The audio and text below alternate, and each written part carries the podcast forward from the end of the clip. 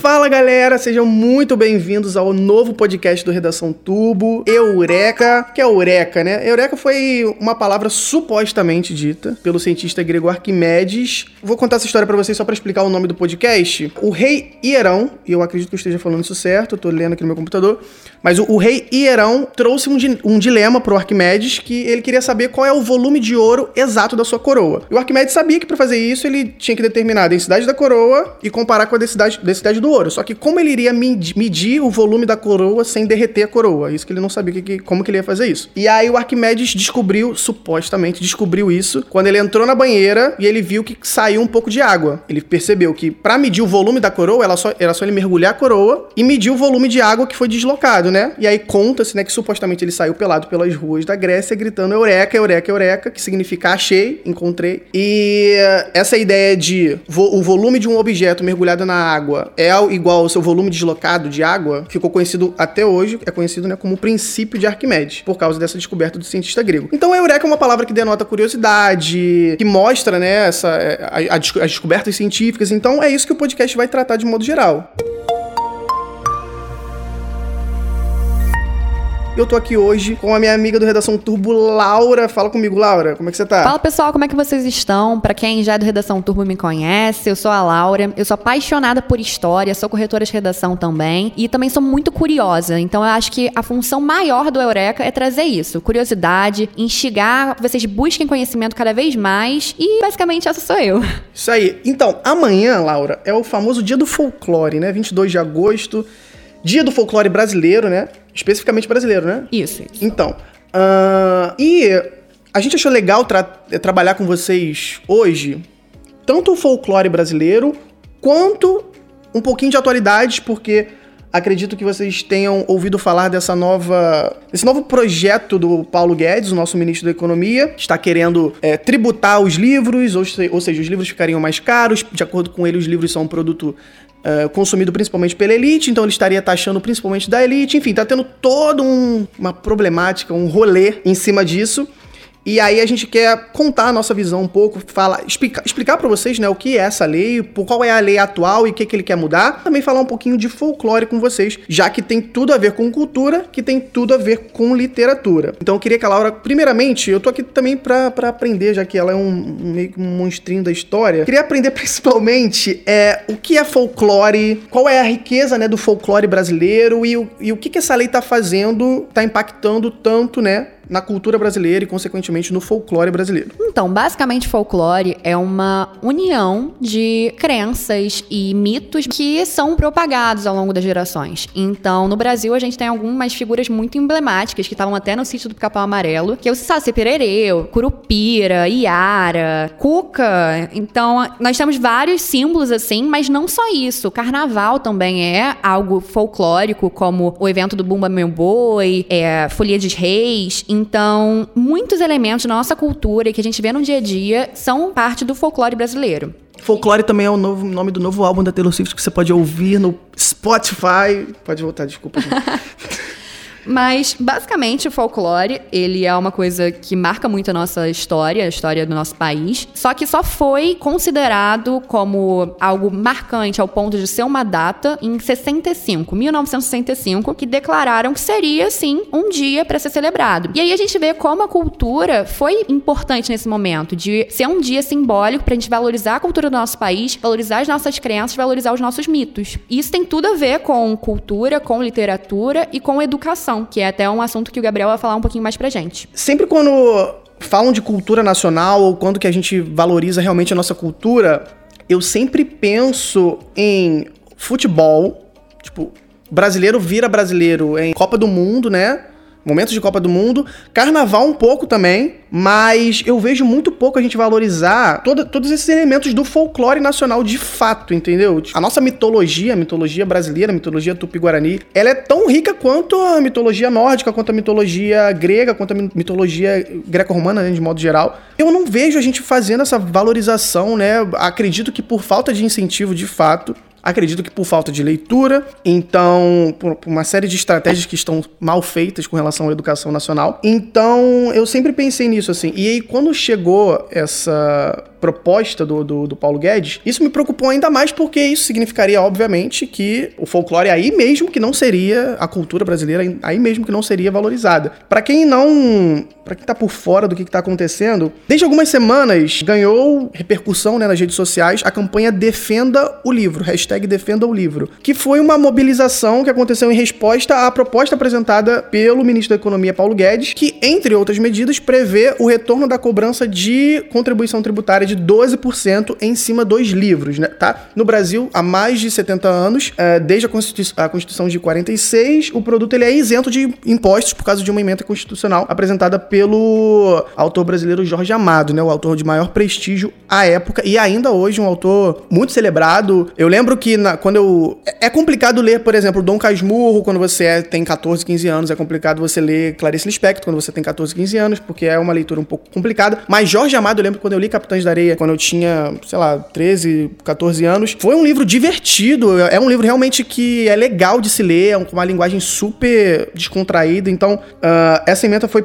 proposta, né, por ele. Uh, a Laura vai falar um pouquinho depois sobre toda, toda a ideia do Jorge Amado, mas só para seguir o raciocínio, uh, a Constituição de 1988 manteve esse dispositivo, né, como uma forma de incentivar a leitura, incentivar a educação, e até hoje esse, esse dispositivo segue sendo uma cláusula pétrea. O que é cláusula pétrea? Uma cláusula que não pode ser mexida não pode ser modificada. E aí, antes de falar o que, que o Guedes está querendo mexer, eu queria que a Laura falasse um pouquinho sobre o Jorge Amado e uh, toda, toda essa questão histórica que envolveu o Jorge Amado na época que ele propôs esse evento.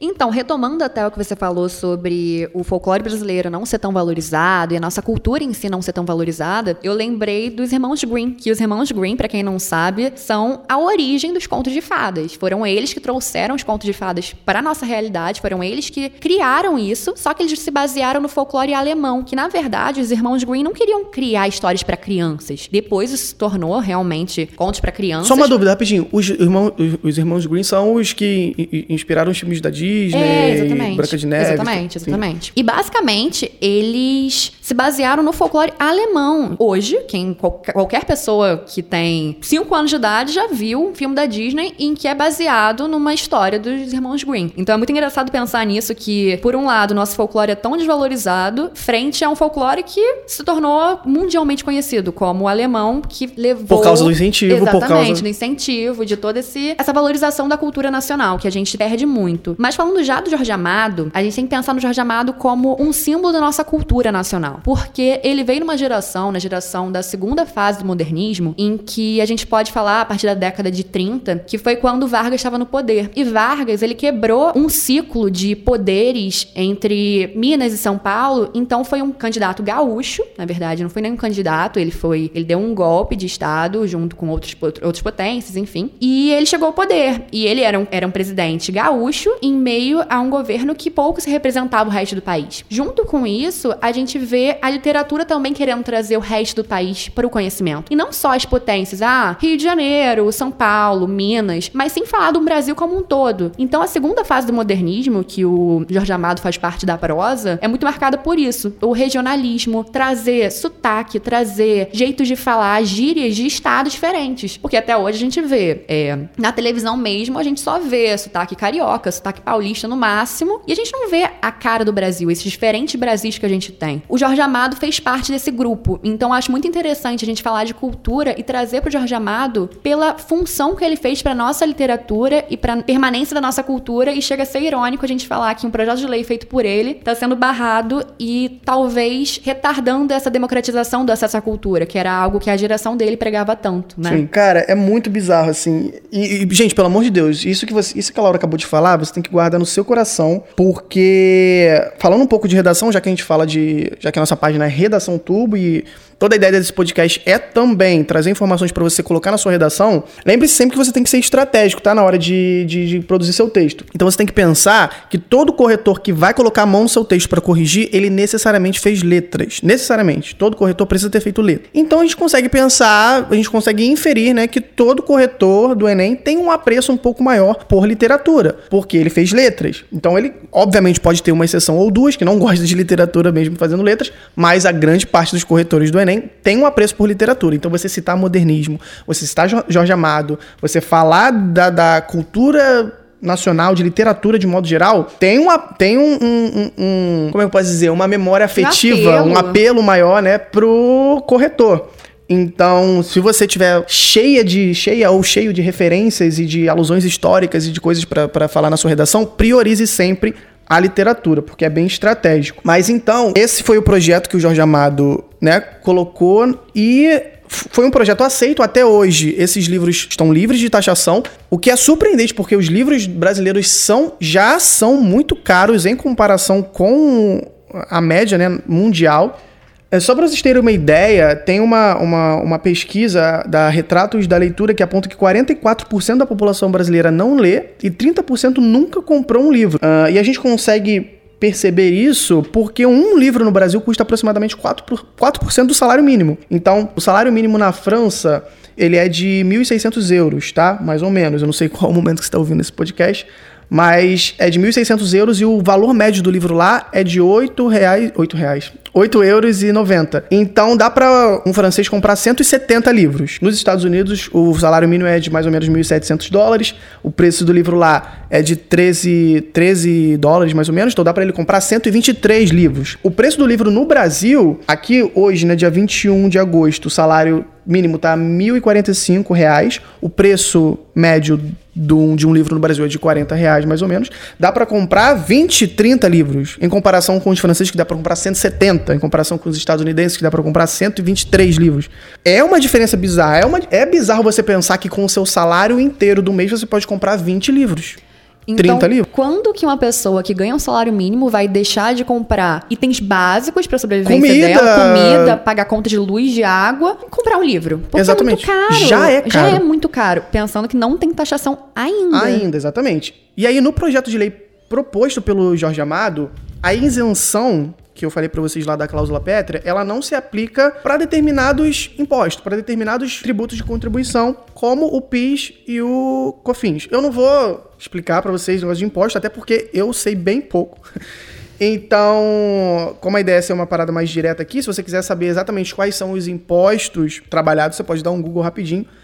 Mas, basicamente, o que você precisa entender é que essa proposta do Jorge Amado não englobava todos os tributos. E aí, só em 2004 que o mercado é, editorial brasileiro conseguiu, de fato, ser desonerado do, do pagamento desses dois tributos. Uh, e aí, são esses tributos que o Guedes quer taxar novamente. A justificativa do Guedes para isso é uma justificativa, na minha opinião, tá? Eu sei que você não perguntou a minha opinião, mas eu tô dando a minha opinião. Ela é bem bizarra, tá? Ele diz que o livro é como se fosse um iate, sabe? é, é, é, é produto. Ele, o termo que ele usou foi produto de elite. Como a, se fosse uma regalia. Isso, são como se fosse uma regalia. Ler é regalia. E aí, não, não não que a população mais pobre tenha acesso a menos livros, porque de fato eles compram menos livros, até porque a gente já explicou o quão caros são os livros, eles preferem, obviamente, comprar um alimento, comprar alguma coisa, ao invés de comprar livros. Então, é sim um produto que está elitizado, mas de, de forma alguma a gente tem que supor que livro é para elite. Tá? Se o Guedes quiser taxar um produto de elite, ele taxa iate, ele taxa, ele taxa produtos de elite de fato. Não é taxando livros que você vai demo, democratizar o acesso à leitura, que você vai ajudar na educação nacional, que você vai ajudar na, no acesso à cultura brasileira. Então eu acho que é um produto muito controverso pro, pro Guedes botar o dedo, botar a mão, num produto que já é muito elitizado. Então eu acho que a gente tinha que estar tá andando numa, numa direção completamente oposta. E é muito engraçado pensar nisso, porque qualquer pessoa que teve acesso à leitura desde pequeno consegue reconhecer o quanto a leitura fortalece e forma o nosso pensamento crítico, faz com que a gente amadureça, faz com que a gente tenha umas percepções de mundo muito diferentes do que a gente teria só pelas nossas vivências. Por exemplo, eu tô relendo Jogos Vorazes agora. Os quase 20 anos. Amor! Tô, re... tô relendo Jogos Vorazes, que eu li quando eu tinha 12 anos de idade. E você vê uma crítica social enorme. E você fala, poxa, muitas pessoas não têm acesso a isso, não tem tempo, não tem dinheiro, não tem como ler aquilo. Então, de verdade, que a gente vai taxar algo que já é tão limitado e que forma tanto a nossa cultura e a nossa educação. Então, pensar em cultura não tem como a gente desvincular de pensar em livro e pensar na importância do livro chegar ao máximo de mãos possíveis. E eu acho legal, eu acho legal você falar isso, porque parece que parece que o Estado de fato desistiu, sabe? Ah, na minha cabeça como se eles estivessem dizendo: ah, pobre não lê mesmo, é só rico que lê, então vamos taxar o livro já que só rico lê. Mas eu acho que a gente tem que pensar em como solucionar essa questão de pobres lerem pouco, a classe, classe B, classe C lerem menos, entendeu? Eu vejo, por exemplo, uma estratégia super errada nas escolas brasileiras de assim, eu sou apaixonado pelos clássicos, tá, gente? Machado, Clarice, Carlos Drummond de Andrade, são gênios todos. Mas você colocar uma criança, um adolescente de 13, 14 anos para ler Machado de Assis, para ler José de Alencar, gente, para mim isso é loucura, loucura. Eu leio Machado de Assis hoje, com 22 anos, muito, muito, muita experiência de leitura, com dificuldade, assim, porque Machado cria palavras e usa uma linguagem rebuscada e é um diálogo complicado. Você introduzir uma criança ou um adolescente à leitura por meio dessas obras, cara, não é uma estratégia certa. E é o que a Laura falou assim: não apresentar um romance infanto-juvenil com intertextualidades e, e, e, questões e metáforas para você trabalhar? Sabe, tem como a gente utilizar um livro com uma linguagem um pouco mais acessível para uma criança, interessante, e ainda assim ensinar, sabe? Eu acho que a nossa estratégia hoje está errada e um dos motivos, obviamente, existe toda a questão de ser muito caro, de não estar tá acessível para a classe mais baixa, mas eu também acho que um dos motivos para a gente não ter muitos leitores hoje é que eles não são incentivados da forma correta quando eles são mais jovens. Eu só gosto de ler hoje. Hoje eu leio Machado de Assis, hoje eu leio todos os autores nacionais. Mas eu só consigo ler, ou só tenho curiosidade para ler isso hoje porque eu comecei com O Pequeno Príncipe, com Harry Potter, com os Jogos Vorazes. Então, o que. Acho que o importante em uma criança ou em um adolescente é você instigar a vontade de ler, é fazer essa pessoa gostar de ler. Ler não pode ser uma atividade maçante, não pode ser uma atividade que você faz para passar na prova de literatura, então você tem que ler Machado para você descobrir se Bentinho traiu ou não, se Capitu traiu ou não Bentinho, sabe? É, então, obviamente, tem como intercalar, tem como você apresentar os clássicos de uma forma diferente. Enfim, acho que a gente precisa pensar numa estratégia, porque essa estratégia nesse momento não está funcionando. Claramente não está funcionando crianças não são incentivadas a ler, até mesmo as que têm acesso à leitura ou têm, têm não são de classe mais baixa e têm como comprar livros até mesmo elas leem muito pouco. Então, acredito muito que, ao invés de taxar livros e é isso aí, é o que dá para fazer, já que não, não se lê mesmo, acho que é uma estratégia preguiçosa, sabe? Precisamos pensar em estratégias novas, precisamos incentivar mais a leitura. Então, acho que a gente está caminhando bem errado assim com essa proposta e obviamente fica aqui o repúdio completo da redação Tubo a esse projeto do Paulo Guedes. Obviamente todas as editoras vocês estão vendo aí também estão nessa pegada e esperamos muito que toda essa revolta que está surgindo nas redes sociais freie e consiga barrar esse projeto do nosso excelentíssimo e aí todas as aspas do mundo excelentíssimo ministro da Economia. Beleza, gente? Laura, quer, alguma, quer fazer alguma consideração final? Falar mais alguma coisa? É, eu só queria relembrar que, na verdade, a maior quantidade de livros que a gente produz é sobre religião ou materiais didáticos. Então, não só a gente tá falando de literatura, ah, vou ler Machado de Assis, mas sim de livros didáticos, livros para você aprender, para você estudar, passar o seu ensino fundamental, ensino médio, passar por um, por um vestibular e entrar na faculdade que você quer. Isso mostra mais uma abertura desse vão entre a elite e a população pobre, porque cada vez mais ela vai ser proibida de chegar às universidades e aos lugares onde elas querem estar. Então, essa taxação não afeta só o entretenimento, a diversão, afeta também a educação do nosso país que está em jogo com essa proposta. Isso é muito legal de você falar, antes de fechar, porque é, o mercado hoje de, de, de, livros no Brasil é completamente dominado por livros didáticos e religiosos. Assim, eu tenho um dado aqui que em, 2000, em 2019, 395 milhões de livros foram produzidos no Brasil, e desses 395 milhões, 47,5% foram livros didáticos e 18,8% foram livros religiosos. Então, mais da metade da produção nacional de literatura foi de livros didáticos e livros religiosos, assim. Então, a gente tá num universo paralelo em que a bancada religiosa tá completamente do nosso lado nesse sentido de é, não taxar, porque obviamente a, a, Bíblia também seria taxada, seria tributada né, nesses 12%. Além de, de, de ser uma estratégia meio Cara, eu não queria falar burra, mas eu vou ter que falar burra, porque o governo é o maior comprador de livros didáticos hoje né? Então, o fim da isenção iria encarecer até mesmo o próprio governo, que é o principal comprador de material, de, de material didático. Então, o governo teria que aumentar o orçamento para comprar livros, é, ou comprar menos exemplares, né? O que acho não é a melhor. O material estratégia. didático já é caríssimo. Já é Assim, caríssimo, Se lembrar de época de escola, rios de dinheiro em material escolar. Então, imagino que é isso ficar mais caro ainda. Sim, outro dado aqui, em 2019, o governo federal gastou 1,1 bilhão para adquirir 126 mil exemplares no Plano Nacional do Livro Didático. Então, esse valor aumentaria também com essa taxação. Então, o governo está se taxando.